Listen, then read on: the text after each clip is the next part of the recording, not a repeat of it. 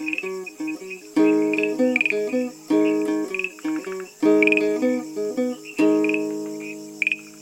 家好，大家好蒙如我是萨萨，欢迎你们收听《自然建筑之乐》Podcast。在台湾的自然建筑界，当然原住民很重要。不过，因为很多历史与政治现象，还有生活方式变化的原因，现在很多原住民失去了住在自然建筑的习惯，大部分都住在水泥房子。但是原住民还保留关于自然建筑很多的知识、技术与概念，无论是石板屋、竹子跟茅草屋、木屋等等。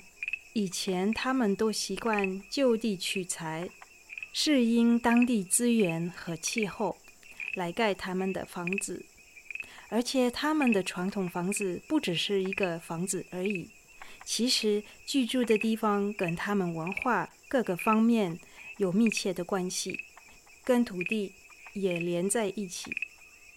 那今天我要带你们去台湾东海岸的成功镇。在海跟山中间有一个我觉得蛮漂亮的阿美族家屋。如果你们上网查我们的网站 enjoy-nature-house.com，你们可以看一些照片。不过我要提醒你们，这不是一个博物馆，也不是一个观光客可以随便去参观的一个地方，而是一个阿美族文化。和阿美族精神继续活下去、继续传承下去的地方。这座阿美族竹子跟茅草屋是陈好义跟一些志工一起盖起来的。好义的阿美语名字是阿嘎兹奥拉。他不但盖了这个房子，他也在这里举办很多的工作坊，例如学习藤编、认识山林的植物等等。这个计划叫做“马拉兹在”，阿美语是大家一起同心合作的意思。是啊，原住民的精神，无论在盖房子或别的社区义务上，就是协力。那今天我就不多说了，我们来听听好义阿卡兹奥拉的采访。我是好义，我来自成功马老肉部落。我妈妈是这边的阿美族，然后我爸爸是台东市南王部落的卑南族。对，那我从小是在卑南族的部落长大的，所以对阿美族的文化不是很熟悉。那回来工作的时候，就慢慢开始去了解这里的文化，然后就是希望可以。多认识一下自己的母亲，她以前生活的地方。那对我对做手工的呃东西很有兴趣，对，所以我就开始做一些篮子啊，这些篮子，嗯、这是我们一开始有在学习的东西。那这个材料就是要去山上去做采集。对，采集下来处理，然后才开始制作。拿那个植物下来就处理之后，就可以开始做，做很多的这些器物。那这个东西就是我们在用的黄藤，对。然后后来就在想，这个藤还可以拿来做什么？这个时间蛮长的啦，就是大概就一直在跟老人家做学习。然后，当然最一开始回来受到的刺激就是看到老人家在盖这种家屋，但是是比较简单的。然后就觉得他们蛮厉害的，就是靠双手就可以把房子盖起来。大概在十过了七八年之后，才开始觉得，哎，这些东西是不是应该来做看看，所以我就花了一些时间。其实这中间也盖了一些东西啦，盖了很多的猎寮啊、工寮啊、瞭望台啊、树屋啊，对，那就只有这最传统的这种房子没有盖过，所以我们就盖了一，就想说啊，来计划，花了好好好多时间吧，大概两年的时间来规划这样。但其实大部分都是在做采集采集的工作，对，去采，然后处理这些材料，然后再带下山，最后才有才有现在这个房子的样子这样。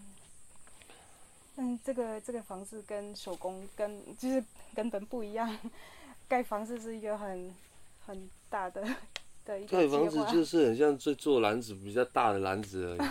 真的吗？对啊，对我们来说其实就是这样。盖房子的技法都比做篮子还来得简单，做篮子还比较难。真的吗？技法啦，以技法来讲的话，盖房子就是在这里。把这东西用出来，都比在山上还要来得轻松。在山上的不定性的因素太多了，只要每次上山下来这样，花费花费的时间比盖房子还要多，很很久，这太久了。比如说这个床的这个材料就两年了，光这个材料就裁了两年的时间，也要一直挑，一直收集。这个不是不是说。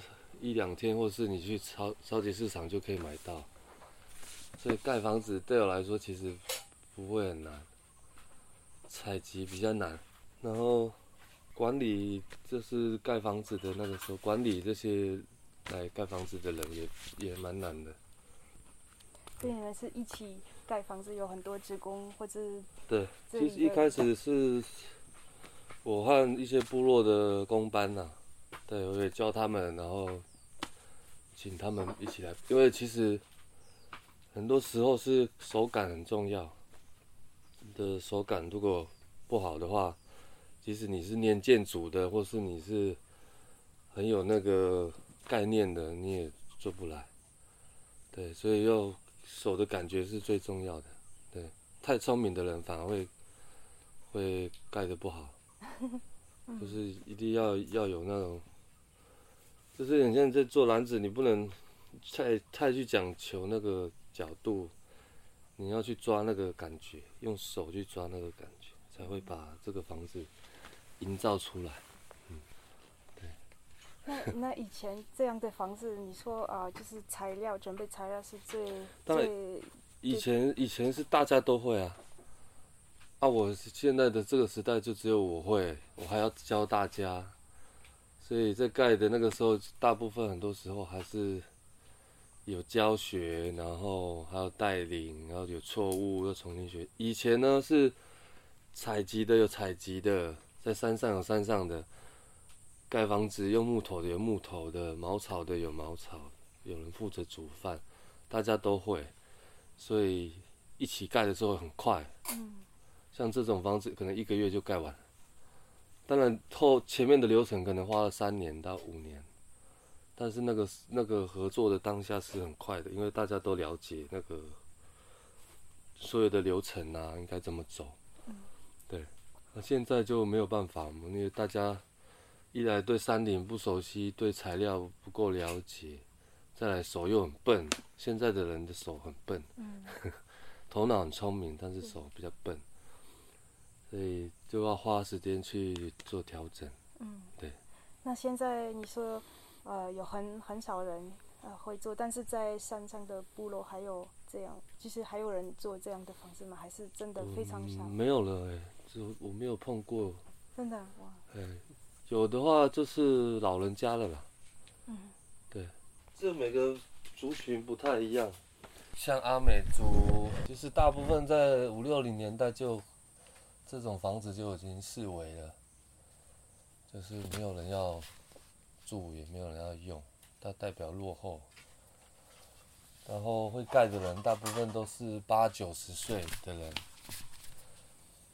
对，据我了解，大概都九十岁，而且他在盖的时候可能是他十几岁的时候，也就是说他那个时候还不是成年，他在学，还在学习。啊在后面就已经没有人在盖了嘛，因为水泥的进来，其实这种房子很快速的就淘汰掉。就拆掉啊，换成水泥的房子。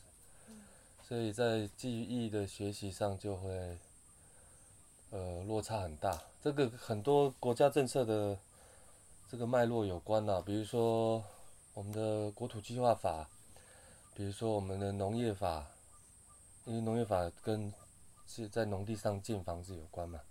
比如说我们的森林法跟采集有关的，这些一全部禁止之后，这个房子就没有办法再活下来。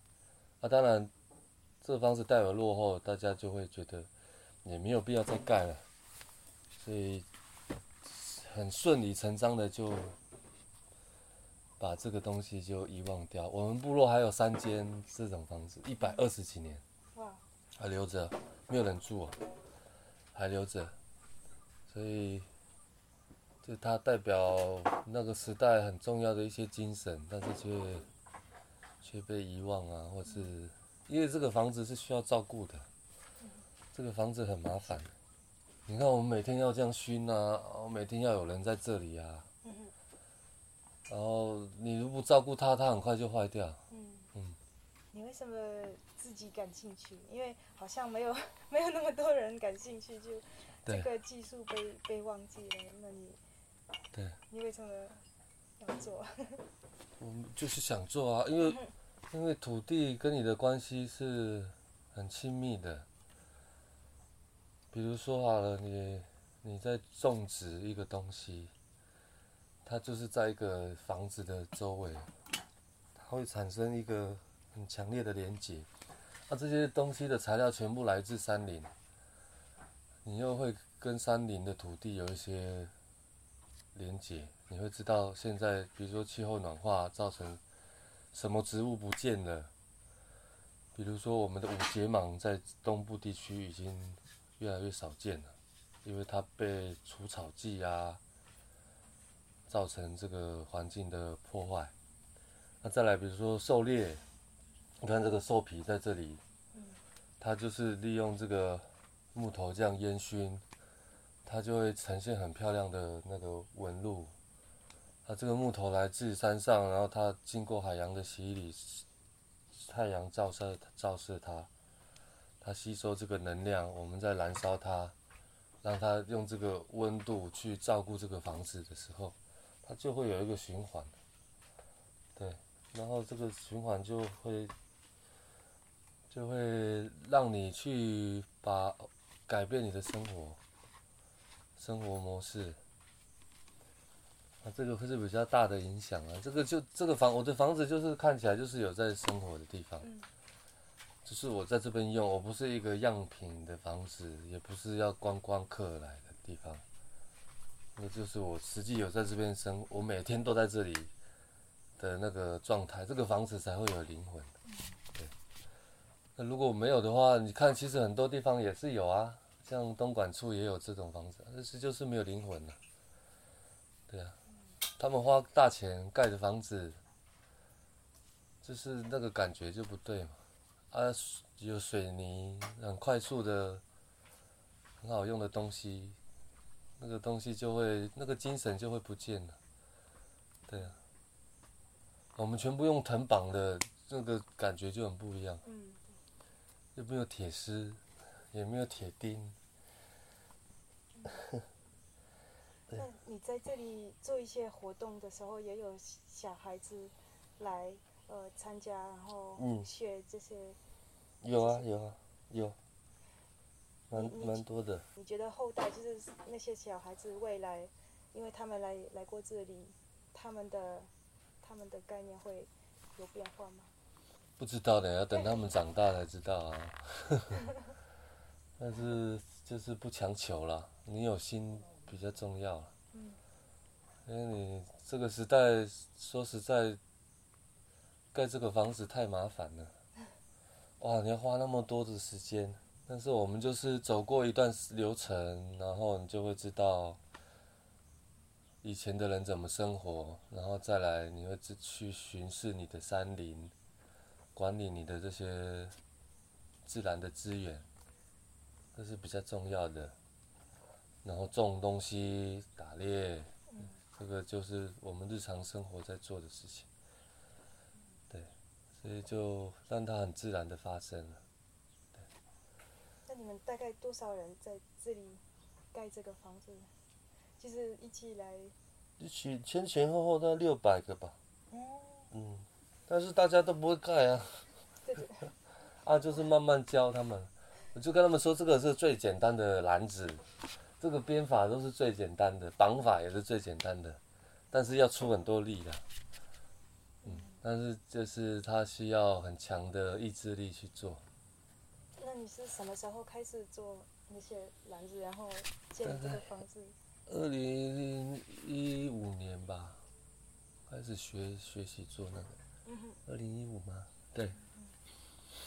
但是我学很快，我就是很有天分做这个，所以，所以就慢慢就变成，而且那个当中我还盖了一些房子，不是用自然的方法盖，就是就会想盖房子嘛。嗯。那个时候我在学校教书。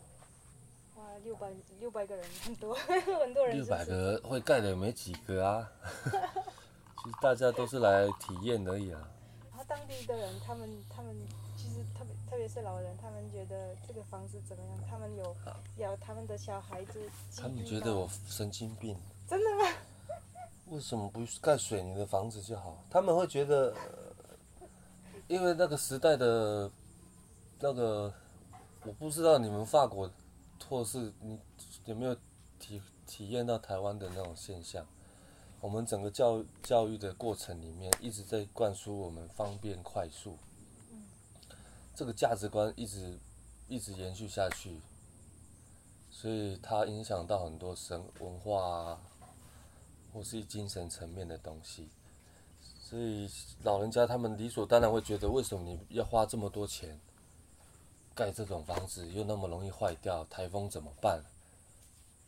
啊，他们另外一方面，在更老一点的人看到就会很怀念呐、啊，哇，这个房子好久没有看到了，这个床这样，他们看到那个床。很久没看到这个火烧的这个感觉，他们就会很怀念。但是，然后呢，又能怎么样？他们都老了啊。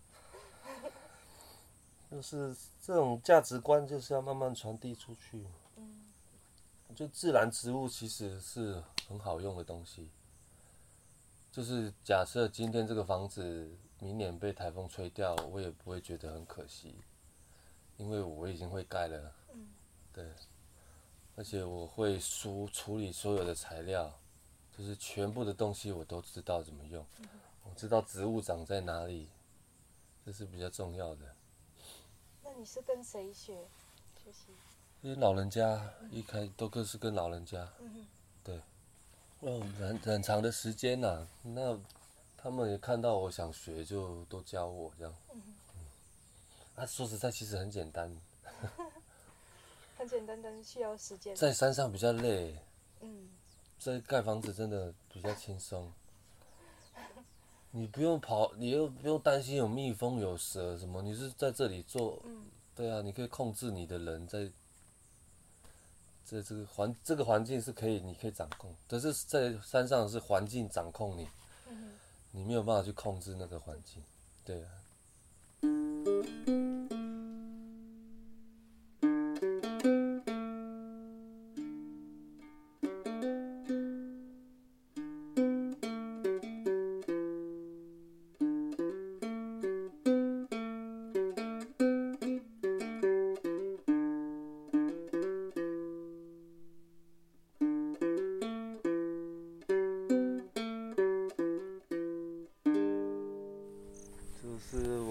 就是你注意看，这个房子底下都是石头垫出来，它没有地基了。这个是我家的有一个走廊，它以前也是有了，对，它是比较比较，我觉得后来我觉得比较厉害的功法，所以我就做。也有好几种做法，就是有的是全部柱子都埋到土里面，对。一般来说，它的材料就是五种，这个木头是其中一种。木头就分很多种，以前的木头是很讲究的，比如说榉木啊、乌心石、大部分海岸线都是用这两种。对，然后竹子，竹子是用长枝竹，这种长枝竹，这这是我们的竹林。然后里面就是茅草嘛，屋顶也有茅草。嗯，我刚说的有一种五节芒在这里，以前这里的山上是很多的。嗯。啊，在其他地区，比如说嘉义、高雄、台南都还有，但是这个品种有差哦，有的可以长到跟这个房子一样高。五节芒，那种品种就很少，我只有找到一一株而已在山上。那以前是很多的。所以以前我们的墙壁全部是用这个，天花板也是用这个编出来的。现在我们就只能用竹子啊，就是比较简单的。以前他们是用这个来编一整面这样。对，现在就我们找不到很长的五节芒，就没有办法。然后在里面的屋顶，屋顶上面也是天花板，竹子下面有一层。装饰的那个天花板，嗯哼，不然你会直接烧到茅草。对对对，对。然后那个天花板，你你在里面有火的时候，越来越越越好嘛，越坚固。对。它会它会防止火烧到那个这个天花板，小心的头。这个。对对对对，而且很漂亮。这个很麻烦。为什么很麻烦？因为老鼠就住在这上面。啊。你看这里，有没有？因为我们要防止它直接碰到茅草，做了这一层。可是老鼠呢，对它来说，它住在这里，它有一个空间呢，刚刚好给老鼠。它都住在这上面。我听说以前，哎，我忘记了，因为我在网络上看见，可能我我忘记是阿美族或者是。是别的别的族群，他们这里呃，嘿这里放放一个这样的东西。防鼠板呢？对，那个老鼠不能。那个是那个谷仓。阿里里，我们叫放稻米的，嗯，才会做那个，那个是高脚式的建筑。但这种房子没有办法防啊。它会从这个墙壁里面钻，爬上去。嗯。嗯。那你怎么办？没有办法。就只能养猫啊，对，啊，我们这个结构，你像这个是法蜡，法蜡上面这是第一层，二三这个叫竹基斯，嗯，哎，这个十字的结构叫竹基斯，你看全部用藤绑的，这样，这个上面很大啊，我这样绑，绑下来大概十天吧，嗯，大家的手都没有力了。就是用这个啊，这个是最好的材料。嗯，这个藤条。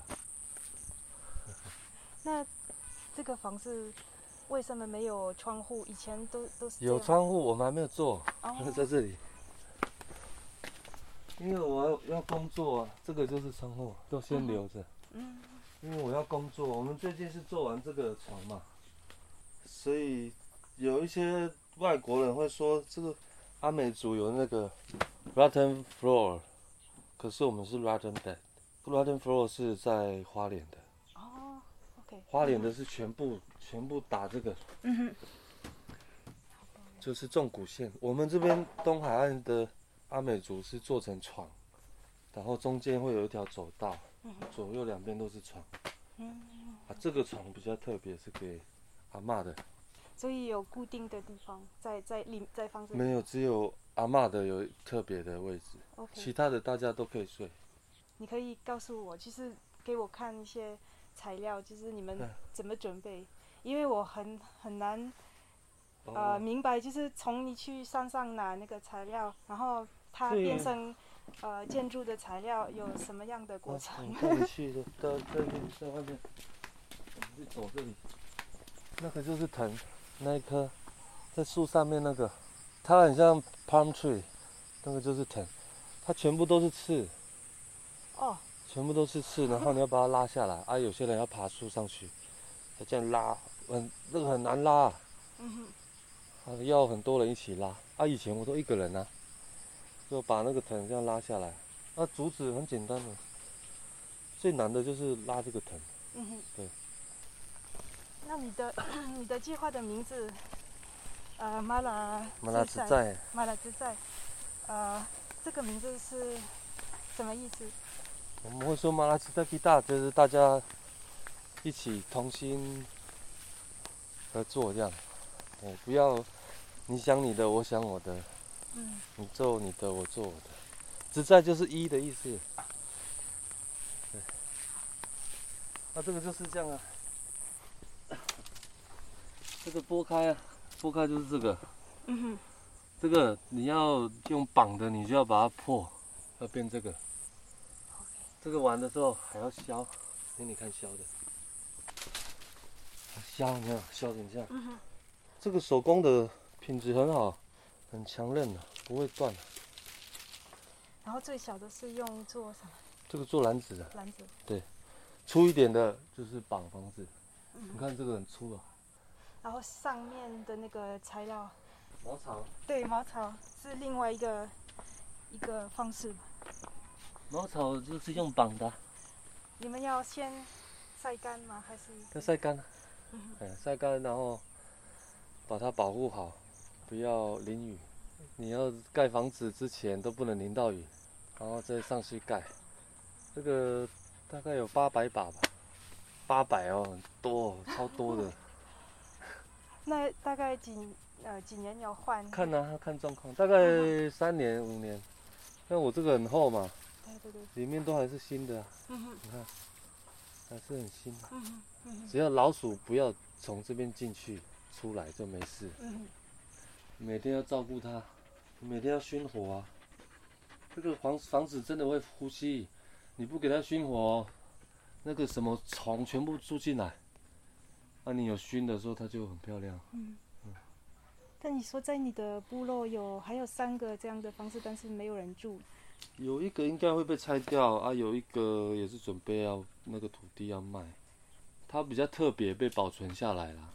它不是刻意保存，因为以前的路不是像现在有 Google Map 的路。嗯。以前的路是大家自己开的，它那个房子就在里面，它就没有路。它就因此被保留下来，没有被卖掉啊，或是怎样。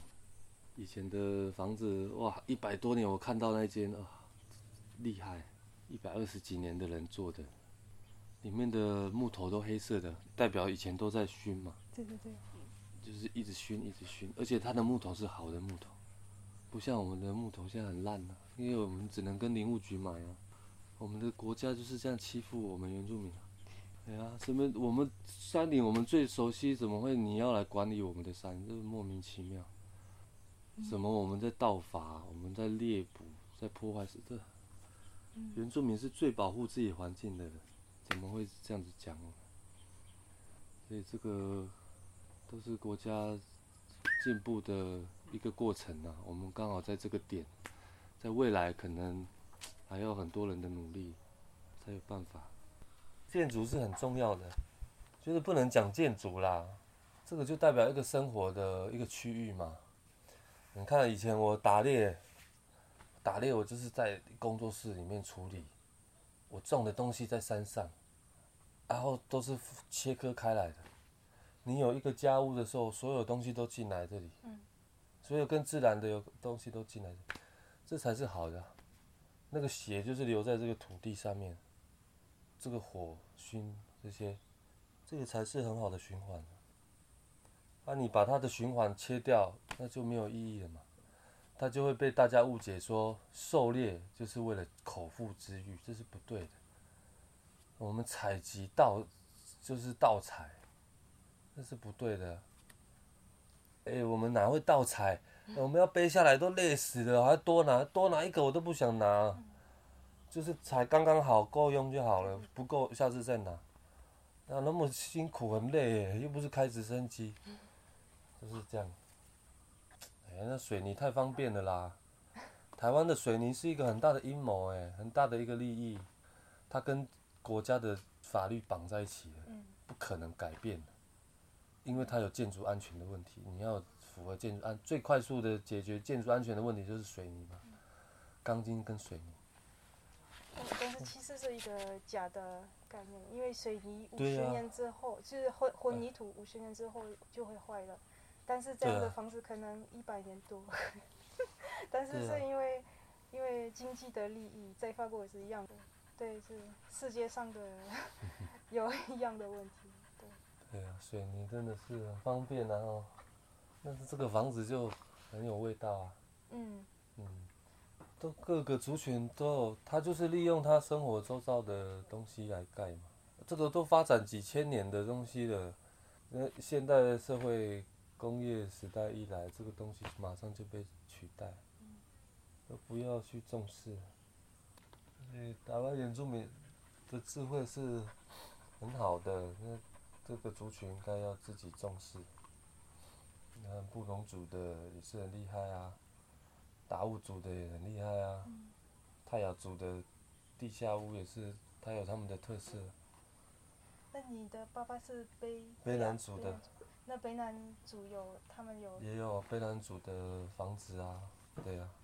以前是我们这边有好几个故事啊，台风来的时候，这个屋顶整个飞走，大底下都没有事，然后大家花一个礼拜的时间，一个礼拜哦，把全部盖好这样。嗯。其实房子最重要的，没有墙壁也没有关系，屋顶很重要。对对对。你没有屋顶的话，你不会修屋顶，这房子再厉害也没。也没有办法，所以我们屋顶的结构很复杂，就是就是这样。但是我们就是很麻烦，用茅草又要一直换哦。以前是全部都一起。以前对，我们叫帮工嘛，那个都是三三十个、五十个人一起用，很快啊。而且大家以前的手脚又很很利落，一做起来的时候，共同做的时候就很快。不像现在哇，麻烦哦。大家的能力、技术都没有，都不够。要教他们绑不好，我又我要把它拆掉。嗯，但是就慢慢来。一个房子要有有使用是最好，没有使用的话，这这房子再漂亮都没有用。对啊，倒不如一把火烧掉最好。嗯，在那个屏东的原住民文化园区，他们啊，那些房子已经快烂了。对啊，因为还没有人修。没有，没有人用，没有人用，然后没有人修。对啊。然后里面就没有什么，就我觉得很奇怪，就是只有只有墙壁跟屋顶，然后里面好像 空空的。空空。对啊。很可惜。没有必要盖这种房，浪费钱。真的是浪费钱呢！你要你要真的要盖，你就是盖模型就好了，对，啊，好好把这个人才培养起来。嗯，对。因为你要培养一个人才，我们是自愿自己学的，你要花钱去培养他，要花多少的时间？至少十年一个人，我自己就十年了，我比较快，我五年了。我们小时候的观念，我爸爸他们那个时候。我们去山上，随便就可以盖一个房子，公寮，在那边睡觉、打猎用的。阿美族，我我我们家里以前有很多水田嘛，水田旁边都有打卤都有公寮。知道我那时候问在哦，大概有十几间吧。我说哇，你太厉害了吧，怎么那么多时间盖？他说阿公很厉害啊，就叫人一下盖盖盖，大家就盖完，每一个地方都有公寮，可以睡觉，可以舒服。休息这样，所以它是一个生活必须会的技能。你要知道，在原始的时代的时候，人的基本的需求就是有一个遮风避雨的地方。对，你只要把这个处理好，接下来就是处理火跟吃的东西。因为它是很原始的技能啊。对，那我们应该要学的就是这个。认识植物啊！现在有多少年轻人认识植物了？很少，连这个什么草都不知道，这个是什么树也不知道。对对对。对，很可惜。我们何其有幸啊！可以生，我可以生在这个地方。我的妈妈有留一块土地给我，山上我的外公有留一块山上的地给我。我有山有海，其实已经很幸福了。那我们就是尽量有我们现有的这个资源，有愿意学习的，我们把正确的观念传递给他们，而不是塑造一种技技法或是技术为大的这种价值观。因为技法技术，大家会想到要卖钱呐、啊，要干嘛，要牟利呀、啊。我觉得这样不对。尤其原住民的东西，几千年来的东西，它不会是专利，它是要传递下去。重要的是我们在山上采集、认识植物、照顾这个山，房子都可以再盖，这才是最重要的核心的观念。这是我这样觉得。对，很多人来都是为了学技术，我说技术太简单，我做一做，你拍一拍回去你就会了，你赶快走吧，这样我都会这样讲。就你想要你想要的东西，你刚你开第一开口讲第一句话，我就知道了。你也不用骗我，我都知道你的目的。对啊，说实在，其实都很简单呐、这这个也没有什么，有些东西 YouTube 上面都有了。但是你的生活，你的价值观是什么？你怎么照顾你自己的土地，很重要。